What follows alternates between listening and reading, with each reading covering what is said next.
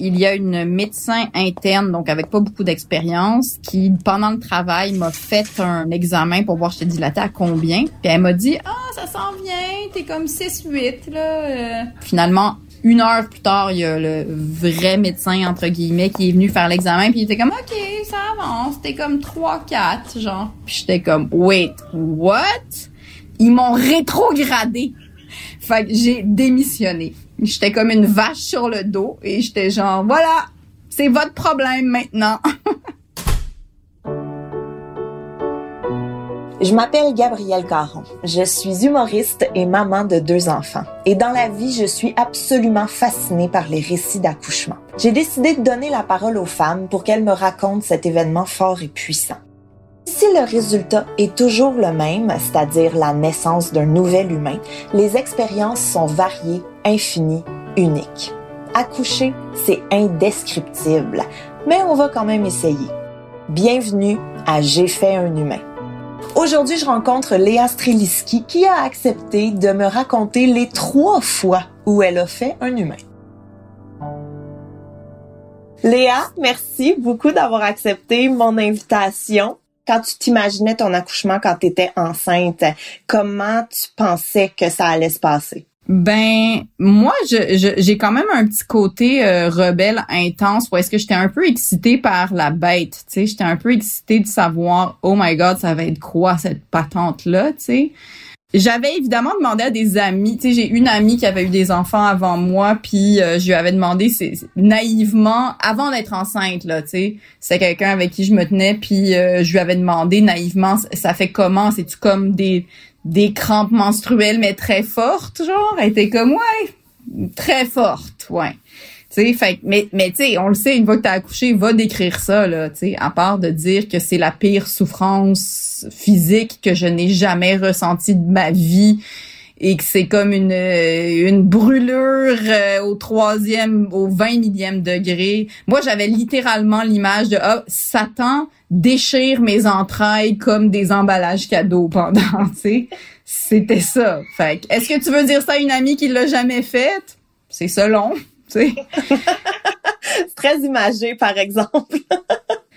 je pense que je, je, je savais pas. J'avais une petite excitation, comme je te disais, un peu comme quand tu rentres dans un manège. C'était une naïveté, là. C'était une, euh, une, oh, je sais pas ce que ça va être, tu sais. C'était, c'était ça. Mais, mais il y a rien, tu sais. J'avais suivi euh, une journée de cours prépa de préparation, là. Il y a une, une infirmière qui était venue chez nous, puis qui nous avait appris des respirations, puis des affaires de même, là. Mais tu sais, encore là, qui te prépare à ça, là, tu sais? ça reste très abstrait quand même. sais, c'est facile de respirer quand tu es dans ton salon avec ton chum, une infirmière, puis que tout est cool, versus quand tu as une grosse contraction, puis que c'est vraiment le moment. Écoute, il nous apprenait des techniques de respiration qui étaient tellement compliquées. Là. Qui peut se souvenir de ça? Voyons donc, une chorégraphie de respiration quand tu es en train de souffrir ta vie, tu sais.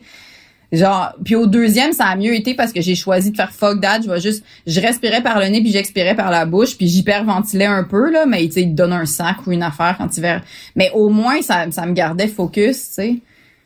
Mais euh, au premier, je me souviens que ce qui m'avait, tu on m'avait dit que ça faisait mal, mais on m'avait pas dit que ça faisait peur. Moi, c'était ça qui m'a, moi j'ai j'avais vraiment peur. J'avais vraiment peur de l'intensité. J'avais peur de mourir. J'étais comme, mais j'avais juste peur, tu sais. Puis c'est ça qu'il y a personne qui m'avait dit. J'avais compris que ça allait faire mal. Là. Je suis pas débile, mais j'avais pas compris que ça ferait peur. J'avais pas compris que j'aurais aussi peur que ça.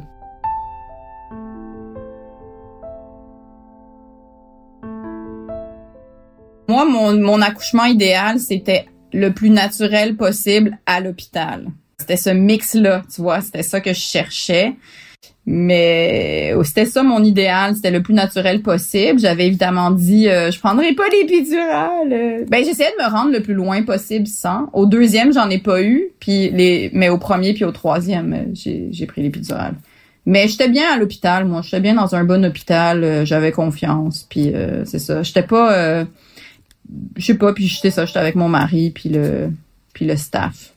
Puis c'est sûr qu'il y a des infirmières, tu sais, il y a du staff que tu préfères là. Quand t'accouches, tu passes des shifts de d'infirmières, t'as le temps. Fait que c'est, tu sais, il y a des infirmières et des infirmiers avec qui tu t'entends mieux que d'autres, mais dans l'ensemble, c'était vraiment correct. Comment ça a commencé? Ta première contraction que tu as vécue? Est-ce que tu savais que c'était ça? Est-ce que tout de suite tu as commencé à 10 ou tu as eu une gradation? Au début, t'es comme bah, c'est probablement pas ça, mais heureusement, j'étais avec ma mère. Puis euh, j'avais magasiné toute la journée. Je devais m'en aller chez Ikea parce que là, j'étais en mode euh, nidation solide. Euh, tu sais, comment, genre, tu deviens comme... T'es, t'es, comme en transe de ménage. Puis de, il me faut des tapis, là. Il me faut des tapis là, là. fait que j'étais allée acheter des tapis avec ma mère. J'ai les ai encore, d'ailleurs. puis je devais m'en aller au Ikea. Mais heureusement que je suis pas allée parce que je pense que mon, mon fils serait suédois. J'aurais eu la, la nationalité suédoise pour mon fils. Il s'appellerait Boulette. c'est mon père qui est allé. Fait que j'étais au téléphone. Puis tu sais, je savais exactement ce que je voulais. Fait que mon père était au téléphone avec moi pendant que moi je commençais mes contractions. Puis je lui disais quoi pogner dans le Ikea. C'était fort boyard là. J'étais comme goulunge. C'est un tapis pour que le bébé se couche. Ça s'appelle un goulunge, papa. Puis là, lui, il cherchait ça dans l'IKEA. Mais heureusement que je peux aller. Donc, moi, j'étais chez nous et je découvrais les contractions. Puis au début, je pensais pas que c'était ça. J'étais comme, mais non, je vais être correct, je vais aller chez Ikea avec papa. Puis ma mère était comme, mais moi, je pense que je resterais là. Tu euh, ça commence à ressembler pas mal à ça. Mais tu sais, comment au début, tu le sais pas. T'en as toujours des douleurs dans le ventre. Il se passe toujours plein d'affaires que tu sais pas c'est quoi. Fait que j'étais comme, bah... Mais à un moment donné, c'est ça, c'est que la cadence s'accélère, tu. Puis là, tu sens tu commences à graduellement aller vers la machine. Et mon chum euh, était dans un groupe de percussion ambulante à l'époque et il faisait le festival Juste pour rire dans la rue. Donc, il était en train de faire ça pendant que moi je commençais à accoucher, mais il se trouve que c'était à côté du chum où j'accouchais parce qu'il était dans la rue donc sur le, au festival Juste pour rire. Et donc là, j'y ai laissé un message en disant euh, allô, puis c'est drôle ça. J'ai dit hi honey, je parle en anglais, des fois je suis comme hi honey, It's Leia. C'est comme si je me suis présentée pour qu'il, d'un coup, qui voudrait pas m'accompagner, qui avait changé d'avis, tu sais. Fait que j'étais comme je vais te rencontrer à l'hôpital, euh, je pense que ça se passe là, là. Fait que mon, j'ai embarqué dans, dans l'arrière de la Volvo de mon père avec mon oreiller comme une petite chatte sous, sous l'escalier, genre. Puis là, il y avait du trafic, fallait qu'on traverse, fallait qu'on traverse le festival juste pour rire dans la rue, tu sais. Fait que là, il y avait du monde partout. Il y avait du trafic. C'était le soir. Euh, il y avait les éboueurs en même temps. Ma mère qui est assise en avant, qui baisse la vitre pour dire au chauffeur du camion de poubelle, ma fille accouche. J'étais comme, maman, ferme ta fenêtre. Pourquoi t'es en train de raconter ça à l'éboueur? Puis finalement, ils m'ont droppé... Euh, ils m'ont droppé euh, au chum. Mon chum est arrivé. Est-ce que ton chum était déguisé? Moi, dans ma tête, il est déguisé. Absolument. Il y avait un costume rouge euh, de, de, de, de, de fantassin ambulant. Puis je trouve ça beau en même temps parce que à ce jour, je l'imagine, tu sais comment justement les contractions, toute cette machine-là, ça, a un rythme, tu sais, ça a un rythme presque de percussion justement. Tu sais, ça commence, puis comme à un moment donné, la musique embarque. Puis lui, pendant ce temps-là, tu sais, il était au centre-ville, puis lui, il battait sur son gros tambour. Puis moi, il y avait ça affaire-là qui venait me pogner, puis là, on s'est rencontrés à l'hôpital. Puis là, comme, tu sais, ça fait ça, un accouchement, là, tu sais. C'est comme, ça, la cadence augmente, augmente, puis c'est ça qui est stressant, puis c'est ça qui me faisait peur, parce qu'à un moment donné, la cadence augmente, puis t'es comme, OK, mais là, elle peut plus augmenter, là, j'ai plus de place.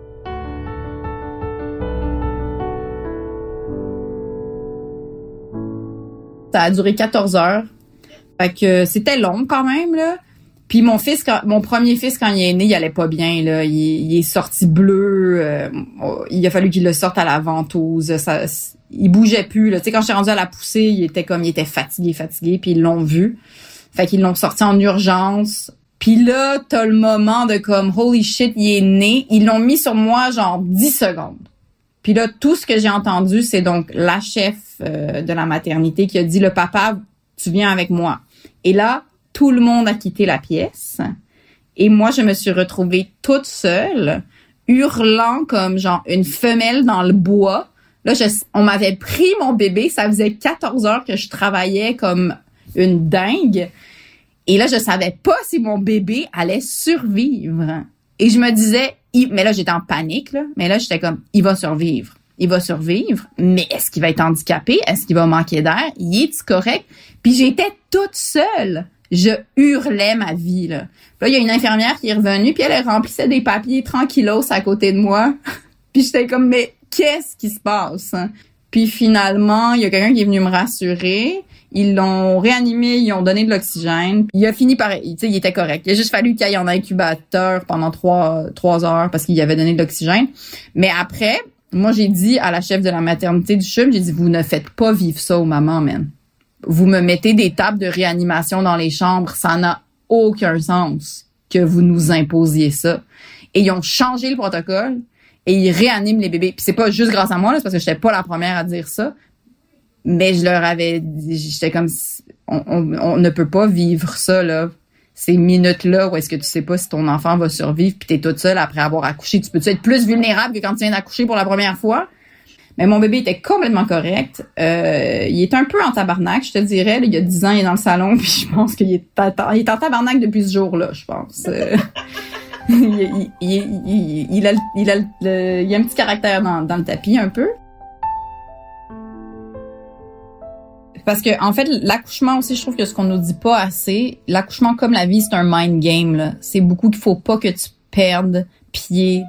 Je dilatais, mais je dilatais pas vite. Puis à un moment donné, je pense que j'étais rendue à 5 et là, je me suis dit, hey, tu sais, après des heures, j'étais à 5 puis j'étais comme si ça c'est la moitié du bois, je me rendrai pas là je me rendrai pas. Et dans les faits, tu le sais jamais. Tu sais, ça se peut que tu dilaté à 5 en, plusieurs heures, puis qu'après tu vas dilater rapidement. Tu sais jamais. Ça veut pas forcément dire que tu es rendu à la moitié. Tu sais, ça veut dire que ça veut pas dire que ce qui reste va être exactement ce que tu viens de vivre. Tu sais. Mm-hmm. Mais c'est pour ça qu'au premier, en tout cas, euh, le bébé fatiguait. Moi, je fatiguais. Puis euh, ma médecin a dit, je pense que tu devrais prendre la péridurale parce que tu perds tes forces beaucoup, tu sais. Fait que ça, c'est ce que j'ai fait au premier. Mon chum m'a aussi dit au premier, comme il avait fait juste pour rire, puis qu'il marchait beaucoup dans la rue avec son gros tambour, machin. Quand j'ai eu l'épidurale, puis qu'on s'est calmé, puis que là, j'allais m'endormir, puis il était comme, ah, j'ai tellement mal aux pieds. Puis j'étais comme, hm, peut-être c'est pas le moment de me dire que t'as mal aux pieds, mon amour. Peut-être c'est pas le bon moment choisi. peut-être que quoi que ce soit qui souffre dans ton corps, en ce moment, ne souffre pas vraiment. Ça, et j'ai essayé de le mordre à un moment donné. Il, tenait ma main, puis j'ai essayé de mordre mon chum. Juste pour voir, est où la limite de ce que j'ai le droit de faire en ce moment?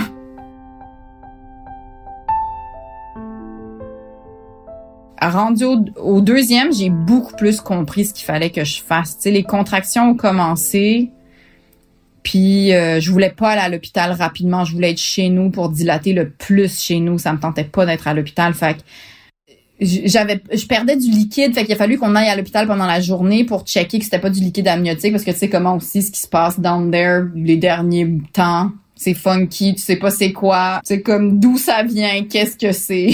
Fait que là faut que tu t'ailles checker c'est pas du liquide amniotique parce que ça c'est dangereux pour le bébé, tu sais. Donc j'avais été à l'hôpital, ils avaient tout checké, euh, tout ça était puis finalement ils m'ont ramené chez nous, puis en revenant, on a pogné un gros nid de poule dans la voiture. Puis là je sais pas si c'est ça qui est arrivé mais j'ai comme senti oh shit. Là j'ai eu comme une grosse contraction. Puis là, j'étais comme, ah oh, non, tu vois, Kenya, ça fait cinq heures qu'on était à l'hôpital pour rien parce qu'on attendait les résultats des tests. Puis là, on va revenir. Puis là, le travail va commencer pour vrai. Fait que là, j'ai rappelé à la chambre d'hôpital, à la maternité. Ça été comme, ben, rappelez-nous quand vous êtes dilaté ou quand vous avez des contractions ou cinq minutes ou je sais pas quoi. Bref. Mais là, j'étais comme, fuck that, je vais prendre mon temps. Puis je vais juste respirer dans chaque contraction, tu sais. Puis j'étais allée me j'étais allée prendre ma douche, j'ai eu le temps de me laver les cheveux, j'ai eu le temps de me sécher les cheveux, je faisais tout ça puis j'étais dans le noir puis je faisais juste comme prendre chaque contraction, tu sais. C'est ça, on est parti à l'hôpital. Moi j'accouche juste la nuit là, je sais pas ce que j'ai, je suis comme une petite chatte qui accouche la nuit là, c'est comme mon truc. Et euh, fait qu'encore une fois, on s'est rendu au CHUM, mais ça, ça a été tel, c'était tellement un, accouchement textbook justement là, parce que tout d'un coup, je sais pas pourquoi je comprenais ce que je devais faire. Je savais qu'il fallait que je respire dans chaque contraction. En fait, c'est que au premier, je me battais contre la machine, tu sais. Au premier, ça me faisait mal, puis j'étais en tabarnak. J'étais comme, hey, Genre, tu sais, parce que c'est ça qu'on fait dans la vie. Quand t'as mal, là, t'es jamais comme j'accueille la douleur, tu sais. T'es toujours genre, je veux des pilules, je veux des médicaments, qu'est-ce qui se passe, tu sais. Mais l'accouchement, c'est ça l'affaire, c'est qu'il faut que tu travailles avec la douleur, tu sais. Fait que, mais au deuxième, je le comprenais que chaque contraction ouvrait la porte. Parce que c'est ça, hein. Puis ça aussi, c'est l'affaire qu'on ne dit pas, hein. T'as l'impression que ce qui est tough, c'est de sortir un bébé de ton corps. Non, ce qui est tough, c'est d'attendre que la maudite porte, elle ouvre. C'est ça qui est long, là. C'est dilaté qui est long puis qui fait mal, tu sais. Une fois que t'as le droit de pousser, man, t'es dans l'action puis déjà t'as quelque chose à faire. Mais quand t'attends, c'est dégueulasse, tu sais. Fait que c'est ça. Au deuxième, je, je j'ai beaucoup plus compris ça. Le, ok, j'ai besoin des contractions. En fait, c'est ça que j'avais compris. Et, euh, et c'est pour ça que ça a tellement bien été. Puis j'ai même pas eu le temps de demander l'épidurale. À 8, j'ai commencé à paniquer un peu. J'étais comme, OK, je vais-tu, je vais-tu me rendre? Je vais être correct? Puis finalement, je me suis rendue à 10 rapidement, puis j'ai pu pousser. Puis euh, l'accouchement s'est fait vraiment vite, puis vraiment bien. C'était comme... Tout marchait.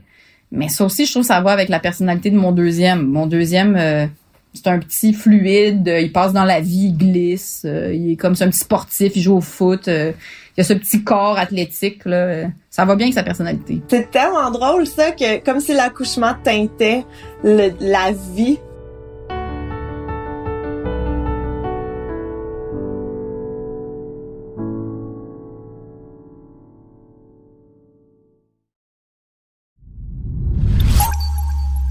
À ton premier, la poussée, euh, est-ce que ça a été long? Est-ce que tu fait une poussée, il est sorti ou si tu as poussé pendant quatre heures? Je pense que j'ai poussé pendant deux heures, c'est qui est quand même long là. Généralement la poussée c'est un peu moins long que ça. Là aussi, je pense que je savais pas ce que je faisais, puis j'avais eu l'épidurale. Fait quand tu as eu l'épidurale, tu sens rien, tu sais. Fait que les contractions, tu sais pas quand elles viennent, il faut que tu pousses dans les contractions. Fait à ce jour, il y a quelque chose que mon mari ne peut pas prononcer, c'est fort, fort, fort, fort, fort, fort, fort, fort. S'il me dit ça, parce qu'on me disait ça pendant que je poussais, puis c'est arrivé, tu vois que dans notre vie, il mouche le nez de mes kids, puis à un moment donné, il a dit tu souffles, tu souffles fort, fort, fort, fort, fort, fort. Et j'étais comme non, plus jamais. Ça m'a réveillé comme le traumatisme de la poussée. J'étais comme il est interdit dans cette maison de dire fort, fort, fort, fort, fort. Ça me fait mal dans mon ventre à ce jour. Ce stress-là, là. Tu sais, là, j'y pensais l'autre fois, tu sais, tenir tes, tes genoux, là faut que tu tiennes tes genoux en l'air, faut qu'ils ils veulent que tu lèves plus haut. Puis euh, tu tiens tes genoux, puis là faut que tu pousses de toutes tes forces, de toute ta vie là. T'as l'impression qu'il y a rien qui se passe, tu sens rien, t'es comme ça sors-tu, y a-tu autre chose que du caca qui sort, je vais-tu accoucher de quelque chose qui ressemble à quelque chose? Au premier en plus, au premier tu le crois semi qu'il a un bébé qui va sortir, tu sais ça a un côté tellement surréaliste cette affaire là que tu peux pas comprendre. Y a-tu vraiment un humain qui va sortir de moi? C'est une joke. La poussée, euh, genre, ça me faisait pas mal. J'ai pas ressenti ça. Euh, même quand j'avais pas l'épidurale, c'est pas ça qui me faisait mal. Moi, c'est vraiment les contractions que j'ai détestées. J'ai pas aimé ça. Puis au troisième, j'avais l'arrogance de la fille qui pense qu'elle sait. Tu sais? Tu sais, penser que tu sais, c'est beau, là, je l'ai fait, c'est mon troisième. Puis tout le monde m'avait dit, ah, tu vas voir, euh, le troisième, ça va être plus facile. C'était fuck all plus facile. Qu'est-ce qui était plus difficile à ton troisième? Euh, j'étais vraiment fatiguée.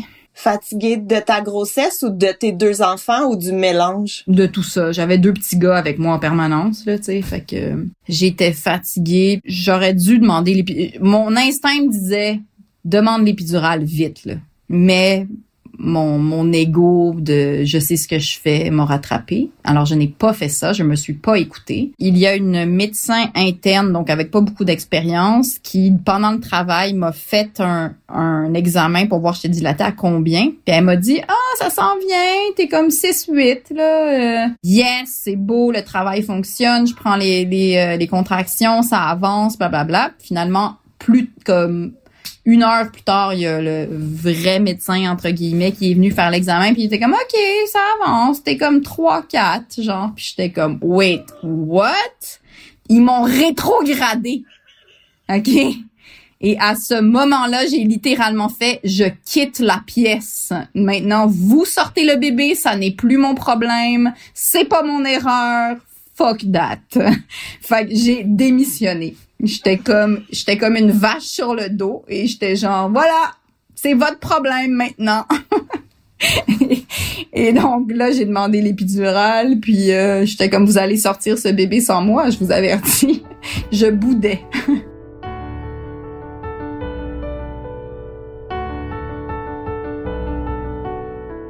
L'épidurale aussi, ça c'est quelque chose parce que tu t'es couché sur le dos, tu souffres ta vie. Là, ils te disent asseyez-vous sur le bord du lit et surtout ne bougez pas pendant que vous souffrez le plus que vous avez jamais souffert de votre vie. Ne bougez surtout pas, car il se peut que vous soyez paralysé à vie à cause de l'aiguille de 12 mètres qu'on vous enfonce dans la colonne vertébrale. Bonne journée, madame! Aussi, ce qu'on ne dit pas, c'est quand tu demandes la péridurale, l'anesthésiste, ça, se trouve, il est occupé à faire autre chose. Ça se peut que ça prenne une heure et demie avant que ça arrive. Fait que attelle-toi, ma belle, parce que quand t'as mentalement décidé, c'est beau, j'abandonne, je vais prendre l'épidurale, puis que ça prend une heure et demie avant que ça arrive, là, c'est c'est long, tu sais. Mais euh, finalement, mais moi je l'ai eu assez rapidement. Puis il me parlait là, tu sais, il y en a qui te parlent dans les dans les hôpitaux, ils te parlent avec cette espèce de ton de passe-partout là. OK, là. Ou tu sais, ils t'appellent la maman, là. Ah! Moi, là, le monde qui m'appelle maman puis qui sont pas mon enfant, c'est non. C'est non. OK, maman, on va se coucher. Non! Appelle-moi pas maman. Voyons, c'est quoi cette affaire-là? Qu'est-ce qui t'a surpris pendant tes accouchements? Quand ils m'ont donné de la drogue, parce qu'au début, avant la péridurale, ils t'essayent avec d'autres drogues, le Nubin, je me souviens, là, je sais plus comment ils te le donnent, une seringue ou je sais plus quoi. Puis euh, je sais qu'après j'avais une sorte de là j'étais gelée, tu sais, j'étais comme ah maintenant je comprends ce que je dois faire, je dois accueillir la douleur, blablabla là. Puis finalement quand la drogue a fini de, de, faire effet, j'ai vomi parce que là je paniquais là, j'étais comme ah la drogue s'en va, je ne sais plus quoi faire. Parce que les drogues qui essayent au début, ça, ça a une durée de vie plus courte. C'est comme des bébés épidurales, en fait. Ben, c'est surtout que ça te calme la tête. Parce que comme je disais, moi, j'ai vraiment trouvé que c'était un mind game. Puis, euh, puis dans un accouchement, t'as vraiment besoin de juste obéir à ton corps. Puis comme je suis quelqu'un d'assez cérébral, j'ai du mal à faire ça, tu sais. Fait que, mais ce qui m'a surpris, comme comme je te disais, c'est la peur. Euh, j'avais j'avais vraiment peur, surtout au premier. Euh, loin l'anticipation de ça va-tu continuer, ça va-tu devenir pire. Euh, sous, sous l'effet de la drogue, je disais des affaires. Comme je me souviens que j'ai dit comme mais ma mère est tellement contrôlante. je disais ça au troisième, je pense que j'ai dit ça. Genre, il m'avait donné de la drogue, c'était comme ça que je disais.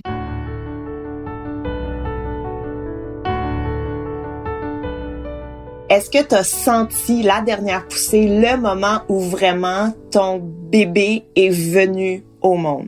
Oui, ben ça c'est mon chum qui les a sortis à chaque fois. C'est lui qui sort, c'est lui qui est rentre, puis c'est lui qui sort. Euh, c'est lui qui les a sortis à chaque fois. Puis j'ai pas tant le souvenir euh, physique de il sort, mais quoi que oui, tu sais, t'as cette sensation aussi de comme un truc mouillé là, c'est comme tout visqueux un peu, mais puis oui, t'as le la sensation de la libération, mais j'ai surtout le souvenir de les mettre sur moi pour la première fois. Ça, c'est vraiment des souvenirs euh, de peau à peau là. Tu sais, cette espèce de petite peau chaude, mouillée, nouvelle. Et ma chose préférée, c'est de leur dire bonjour. La première chose que je leur ai dit aux trois, c'est bonjour. Moi, je dis bonjour à mes bébés. Euh, et je les calme parce que là, ils sont tous affolés. Voyons, c'est quoi cette affaire-là? J'étais quelque part, puis là, je suis plus là, puis là, je suis quelque part d'autre, puis... Euh, puis calmer ton bébé. Avec Arthur, le premier, j'ai pu moins faire ça parce qu'ils me l'ont enlevé très, très vite. On s'est retrouvés euh, et, après, il est parti en, incubateur, donc je l'ai pas vu pendant les deux, trois premières heures de sa vie. Il était avec son père. Euh, mais j'ai pu l'allaiter seulement au bout de deux, trois heures. Donc, on s'est surtout connus là. Et les deux autres, euh, les deux autres, je les ai gardés sur moi, euh, collés euh, en découverte des premières secondes. Là. Et ça, ça c'est évidemment des moments exquis, complètement hors du temps. Et c'était merveilleux. Là. Les petits poulets sont-ils incroyables quand ils naissent, là, tu sais? Clarence, mon deuxième, il a eu la particularité de, il m'a arraché un grain de beauté. Je, je m'étais fait euh, geler un, grain de beauté pour qu'il tombe. Mais donc, quand je l'ai collé sur moi, et donc c'est un grain de beauté qui est sur ma poitrine, et quand j'ai, je l'ai repris pour bien le regarder, il y avait un grain de beauté dans sa face. mais c'était mon grain de beauté qui était collé sur sa face. Alors pendant une seconde, je pensais qu'il avait un grain de beauté dans la face et finalement non, il m'en avait retiré un en naissant. Et le troisième, comme je savais que ça serait ma dernière grossesse et qu'on n'avait jamais vécu la surprise et qu'en plus on avait deux garçons, on s'était dit on va patienter et on va le vivre. Mais je m'étais solidement mindée à je vais avoir un troisième garçon. Euh, j'étais envahie de testostérone chez moi. J'étais comme c'est beau, donne genre donnez-moi l'autre saut de testostérone. Et quand elle est née, ça faisait cinq heures que j'avais les yeux fermés parce que j'accouche les yeux fermés. Quand on me l'a tendu, j'ai vraiment fait c'est beau, donnez-moi mon troisième garçon. Et alors là, en ouvrant les yeux, je voyais flou et je voyais un truc qui pendait et je me suis dit, c'est beau, donne-moi le truc qui pend. Et finalement, c'était le cordon qui pendait. Et j'ai tassé le cordon et j'ai fait, oh my God, c'est une fille. Tu me niaises. C'est une fille. J'en revenais pas. Et là, ça a effacé évidemment toutes les douleurs et tout le. Là, je me foutais de tout. Là, tu sais, après ils te recousent parce que ouais, on te dit pas hein, qu'il y a une troisième étape dont on te parle jamais. Toi, tu penses que ça s'arrête quand le bébé est ferme et, est, est sorti? Non, non. Il reste tout le bout de le fun où on te recoue. T'as ouvert la porte à la dernière étape de tout ceci, le euh, recousage, je sais pas si ça se dit, le moment où euh, on referme le tout. Premièrement, toi, est-ce que t'as beaucoup déchiré? Est-ce que t'as fendu en deux ou ça a bien été? Ça a bien été. Euh, j'avais très, très peur de ça. Au premier, justement, je hurlais, mais là, est-ce que je vais déchirer?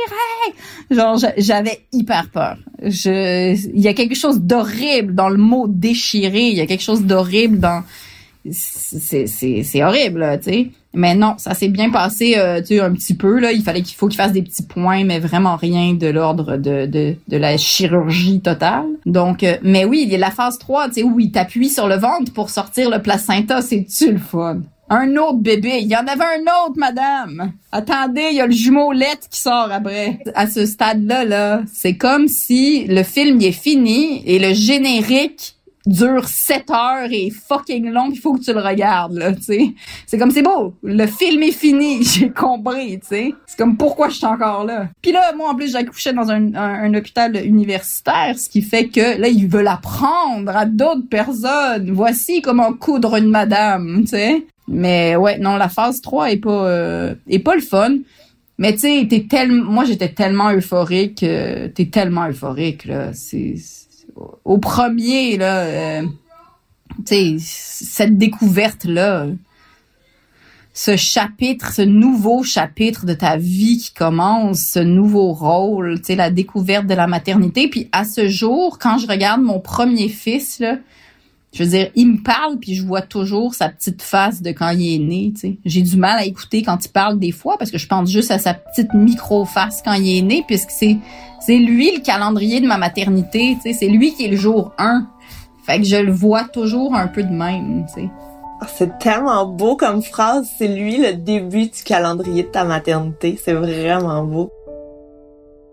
Ça, c'est un truc aussi, c'est pas toi qui décide. Il te donne une date approximative de quand tu vas accoucher, mais on s'entend que t'es que stand-by. Est-ce que tu as accouché aux bonnes dates, entre guillemets, ou ça a été avant, après? Non, mais je suis assez à terme à chaque fois. Je suis à peu près dans les... Euh, dans les temps, mais peut-être qu'à ma fille, euh, c'était un petit peu en retard. Puis tu sais, quand t'es rendu à 40 semaines, là, que le, four a fait ding, c'est comme c'est beau, le four il a fait ding, donne-moi mon, mon pain. Là. chaque heure qui passe après est la chose la plus longue du monde. Là. Puis là, tout le monde est en stand-by avec toi, tu sais. Tout le monde est comme, comment tu te sens? Sais, t'as-tu des contractions? C'est comme, hey, sérieux, fermez-la, parlez-moi plus, il sortira pas. Euh. Ah ouais, puis si le téléphone sonne puis que tu réponds pas, là, tout le monde part en peur. Exact. Mais c'est des super beaux moments, cela dit, là, tu sais. Mais maudit qu'on est tanné à la fin, hein. À la fin, là. Ah! Oh, puis t'es lourde, là. T'es une barrique, tu sais. T'es juste un tonneau. Tu peux plus te pencher, tu marches en canard, tout te fait mal. Puis moi, j'accouche juste l'été. Fait que il faisait 45 000. Il fait 45 000, t'es, t'es, t'es énorme. Euh. Puis tu t'en rends compte quand tu sors à quel point t'étais énorme. Hein? Une fois que t'es beaucoup plus légère, là, t'es comme hostie que j'étais lourde. J'ai détesté accoucher. Là. Accoucher, c'est de la merde. Là. C'est, c'est tellement difficile. Ah, mon Dieu que c'est difficile. Mais ça fait de nous les, les femmes euh, warriors qu'on est. Euh, puis c'est ça, ça t'apprend ton rapport à la souffrance, euh, ça te rend plus forte. puis c'est surtout que ça te donne des bébés, puis c'est ça qui est surtout le fun. Oui, ça reste longtemps même. C'est assez indélébile comme processus. Ça, ça, sont, sont là, sont bien, bien là. Si t'avais un seul et unique truc, j'aime pas tant dire conseil, mais c'est un peu ça. Euh, si tu voulais dire une chose aux femmes qui vont accoucher, ce serait quoi? De essayer de ne pas voir la souffrance comme un ennemi, dans le fond. Dans l'accouchement, là, il faut que tu travailles avec faut que tu travailles avec la machine. Si tu luttes contre la machine, tu fais juste retarder le moment où est-ce que tu vois ton bébé. Fait que chaque contraction, c'est comme une prise, tu sais, qu'il faut que tu prennes. Puis ça t'amène un petit peu plus proche de ton bébé. Ça ouvre la porte. Ça ouvre le col de l'utérus, puis c'est ça qu'il faut que tu attendes. C'est bien plate à faire, mais il faut que tu le fasses. Travaille avec. Merci beaucoup, Léa, de nous avoir partagé euh, les trois fois où tu as fait un humain. Vous pouvez aller suivre Léa sur les réseaux sociaux ou encore vous procurer son livre La vie n'est pas une course. Mon nom est Gabrielle Caron et ne vous gênez pas pour venir me raconter vos histoires sur les réseaux sociaux. Je suis excessivement curieuse d'entendre vos récits de création d'humains. À la prochaine! Merci à Marie-Hélène Frenette-Assad pour la musique et à très bientôt pour un autre épisode de J'ai fait un humain.